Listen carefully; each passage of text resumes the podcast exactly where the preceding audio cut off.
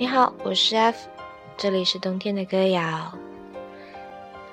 今天是冬天的第九期节目，在这里我忍不住想先问你一句：今天你买了吗？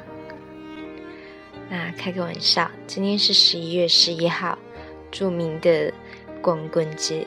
但是对于更多更多的人来说，今天应该被称作全民购物节这样子。那今天早上的新闻头条我看了一下，说是天猫双十一三十八分钟交易额破百亿。不知道昨天晚上你有没有坚守到十二点，然后刷新购物车提交订单买买买这样子？啊，今天呢，我会跟你。分享一篇跟买有关的小故事，不知道说到这里，你会不会猜到我接下来要说的是什么？嗯，对，是欧亨利的《麦琪的礼物》。可能这篇小说我们这一代人中的大多数都读过吧。故事的情节其实也蛮简单的，讲的是圣诞节前夕，一对穷困的年轻夫妻为了。来给对方馈赠礼物，不惜卖掉了自己心爱的东西，但是结果呢，却是另一番情景。虽然说他们两个收到的礼物都已经变成了无用的东西，但是两个人却都收获到了更宝贵的、更无价的爱。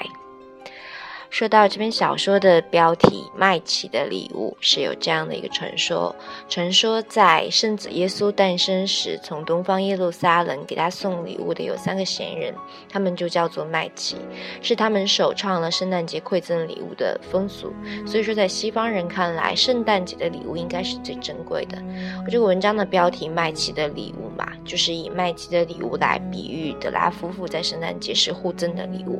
作者说，他们就是。麦琪这样表达了对男女主人公这样纯真圣洁爱情的一种强烈的赞美。好，接下来呢，我就会为你朗读来自美国作家欧亨利的这篇短篇小说《麦琪的礼物》的原文。一元八角七，全都在这儿了，其中六角是一分一分的铜板。这些分分钱是杂货店老板、菜贩子和肉店老板那儿软硬兼施的一分两分的扣下来，只弄得自己羞愧难当。深感这种颠斤拨两的交易实在丢人现眼，德拉反复数了三次，还是一元八角七，而第二天就是圣诞节了。除了扑倒在那破旧的小睡椅上哭嚎之外，显然。别无他途。德拉这样做了，可精神上的感慨油然而生：生活就是哭泣、抽噎和微笑，尤以抽噎占统治地位。当这位家庭主妇逐渐平静下来之际，让我们看看这个家吧。一套带家具的公寓房子，每周房租八美元。尽管难以用笔墨形容，可它真真够得上“乞丐帮”这个词儿。楼下的门道里有个信箱，可从来没有装过信；还有一个电钮，也从没有人的手指按响过电铃。而且那儿还有一张名片，上面写着“詹姆斯·迪林厄姆杨先生”。迪林厄姆这个名号是主人先前春风得意之际一时兴起加上去的。那时候他每星期挣三十美元，现在他的收入缩减到二十美元。迪林厄姆的字母也显得模糊不清，似乎他们正严肃地思忖着是否缩写成谦虚而又讲求实际的字母 D。不过，每当詹姆斯·迪林厄姆扬回家，走进楼上的房间时，詹姆斯·迪林厄姆杨太太，就是刚介绍给诸位的德拉，总是把她称作吉姆，而且热烈地拥抱她。那当然是再好不过的了。德拉哭完之后，往面颊上抹了抹粉。她站在窗前，痴痴地瞅着灰蒙蒙的后院里一只灰白色的猫正行走在灰白色的篱笆上。明天就是圣诞节，他只有一元八九七给吉姆买一份礼物。他花去好几个月的时间，用了最大的努力，一分一分地攒积下来，才得了这样一个结果。一周二十美元实在经不起花，支出大于预算，总是如此。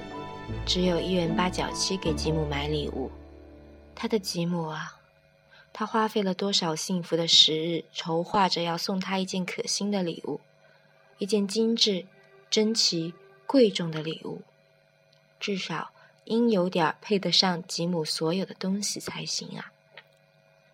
房间的两扇窗子之间有一面壁镜，也许你见过每周房租八美元的公寓壁镜吧？一个非常瘦小而灵巧的人，从观察自己在一连串的纵条影像中，可能会对自己的容貌得到一个大致精确的概念。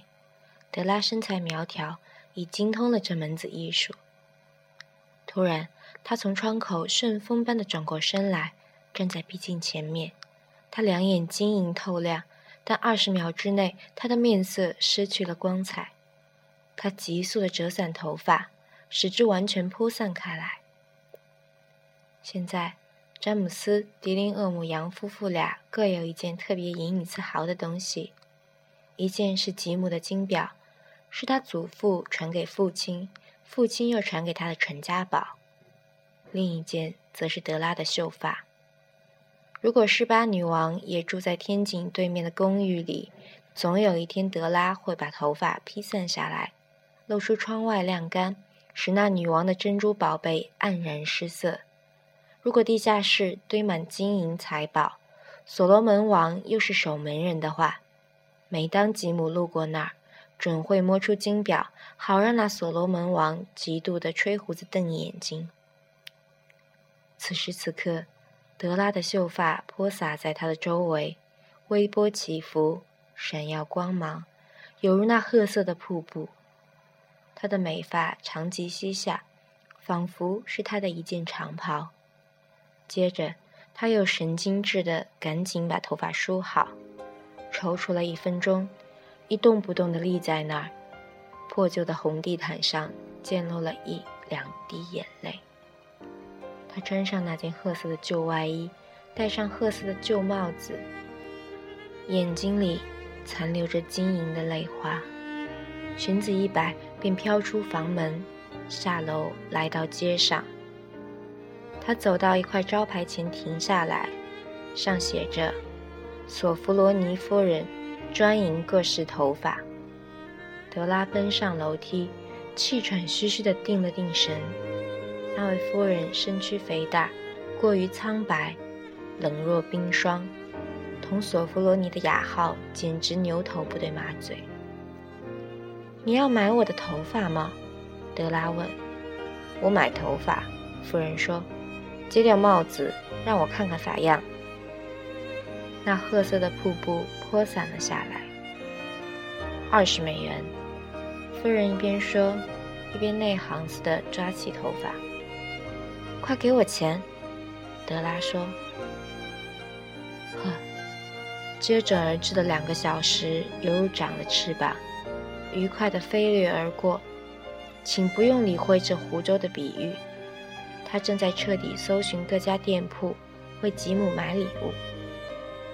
他终于找到了，那准是专为吉姆定制的，绝非为别人。他找遍了各家商店，哪儿也没有这样的东西。一条朴素的白金表链，镂刻着花纹，正如一切优质东西那样。他只以货色论长短，不以装潢来炫耀，而且他正配得上那只金表。他一见这条表链，就知道一定属于吉姆所有。他就像吉姆本人，文静而有价值。这一形容对两者都恰如其分。他花去二十一美元买下了，匆匆赶回家，只剩下八角七分钱。金表匹配这条链子，无论在任何场合，吉姆都可以毫无愧色地看时间了。尽管这只表华丽珍贵，因为用的是旧皮带取代表链，他有时只偷偷地瞥上一眼。德拉回家之后，他的狂喜有点变得神圣和理智了。他找出烫发铁钳，点燃煤气，着手修补因爱情加慷慨所造成的破坏。那永远是件极艰巨的任务，亲爱的朋友们，简直是件了不起的任务啊！不出四十分钟，他头上布满了紧贴头皮的一缕缕小卷发，使他活像个逃学的小男孩。他在镜子里老盯着自己瞧，小心的、苛刻的照来照去。假如吉姆看我一眼不把我宰掉的话，他自言自语，他定会说我像个科尼岛上合唱队的卖唱姑娘。但是，我能怎么办呢？唉只有一元八角七，我能干什么呢？七点钟，他煮好了咖啡，把煎锅置于热炉上，随时都可做肉排。吉姆一贯准时回家，德拉将表链对叠握在手心，坐在离他一贯进门最近的桌子角上。接着，他听见下面楼梯上响起他的脚步声，他紧张的脸色失去了一会儿血色。他习惯于为了最简单的日常事物而默默祈祷。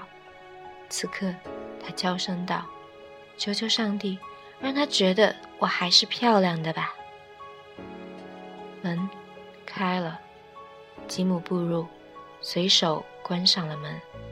他显得瘦削而又非常严肃。可怜的人儿，他才二十二岁就挑起了家庭重担。他需要买件新大衣。连手套也没有呀。吉姆站在屋里的门口边，纹丝不动的，好像猎犬嗅到了鹌鹑的气味似的。他的两眼固定在德拉身上，其神情使他无法理解，令他毛骨悚然。既不是愤怒，也不是惊讶，又不是不满，更不是嫌恶。根本不是他所预料的任何一种神情，他仅仅是面带这种神情，死死地盯着德拉。德拉一扭腰，从桌上跳了下来，向他走过去。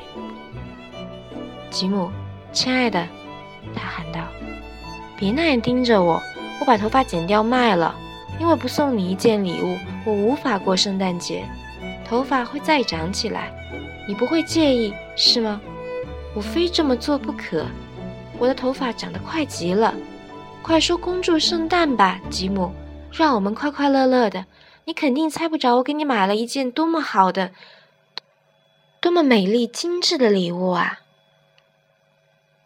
你已经把头发剪掉了？吉姆吃力地问道，似乎他绞尽脑汁也没弄明白这明摆着的事实。剪掉卖了，德拉说：“不管怎么说，你不也同样喜欢我吗？没了长发，我还是我嘛，对吗？”吉姆古怪的四下望望着房间。“你说你的头发没有了吗？”他差不多是白痴似的问道。“别找啦！”德拉说，“告诉你，我已经卖了，卖掉了，没有了。这是圣诞前夜。”好人，好好待我，这是为了你呀。也许我的头发数得清。突然，他特别温柔地接下去。可谁也数不清我对你的恩爱啊！我做肉排吗，吉姆？吉姆好像从恍惚之中醒来，把德拉紧紧地搂在怀里。现在，别着急。先让我们花个十秒钟，从另一角度审慎地思索一下某些无关紧要的事。房租每周八美元，或者一百万美元，那有什么差别吗？数学家或才子会给你一些错误的答案。麦琪带来了宝贵的礼物，但就是缺少了那件东西。这句晦涩的话，下文将有所交代。吉姆从大衣口袋里掏出一个小包，扔在桌上。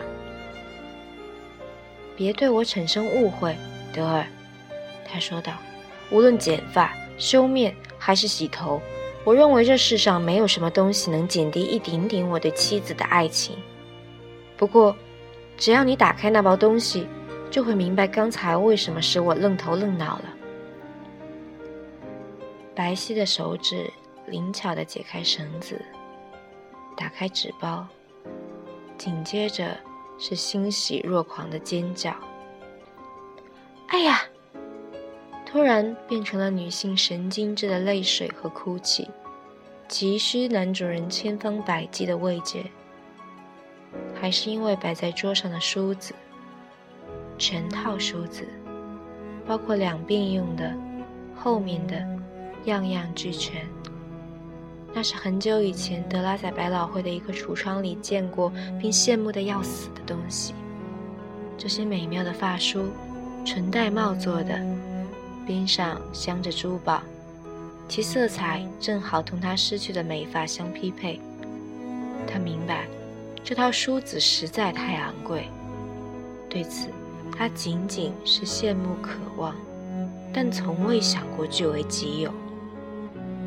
现在，这一切居然属于他了。可惜，那有资格佩戴着垂涎已久的装饰品的美丽长发。已无影无踪了。不过，他依然把发梳搂在胸前，过了好一阵子，才抬起泪水迷蒙的双眼，微笑着说：“我的头发长得飞快，吉姆。”随后，德拉活像一只被烫伤的小猫跳了起来，叫道：“哦哦！”吉姆还没有瞧见他的美丽的礼物嘞。他急不可耐地把手掌摊开，伸到他面前。那没有知觉的贵重金属似乎闪现着他的欢快和热忱。漂亮吗，吉姆？我搜遍了全城才找到了它。现在你每天可以看一百次时间了。把表给我，我要看看他配在表上的样子。吉姆非但不按他的吩咐行事，反而倒在睡椅上，两手枕在头下，微微发笑。德尔，他说：“让我们把圣诞礼物放到一边，保存一会儿吧。它们实在太好了，目前尚不宜用。我卖掉金表，换钱为你买了发梳。现在你做肉排吧。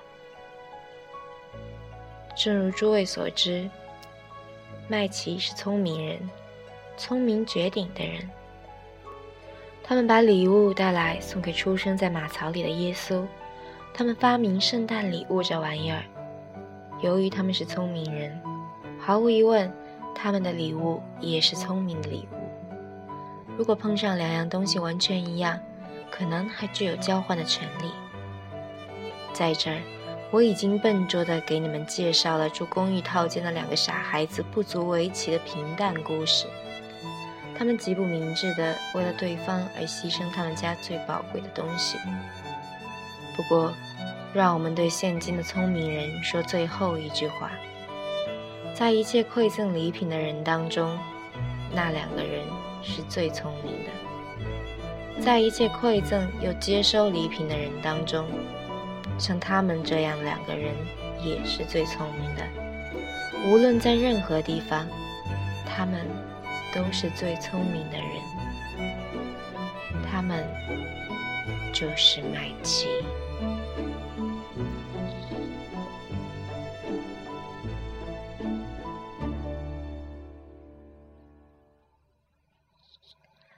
那以上就是麦琪的礼物的全文。虽然说这篇小说其实是我在初中的时候读到的吧，但是时隔了这么多年，现在再来重温它，真的感觉还是蛮温馨的。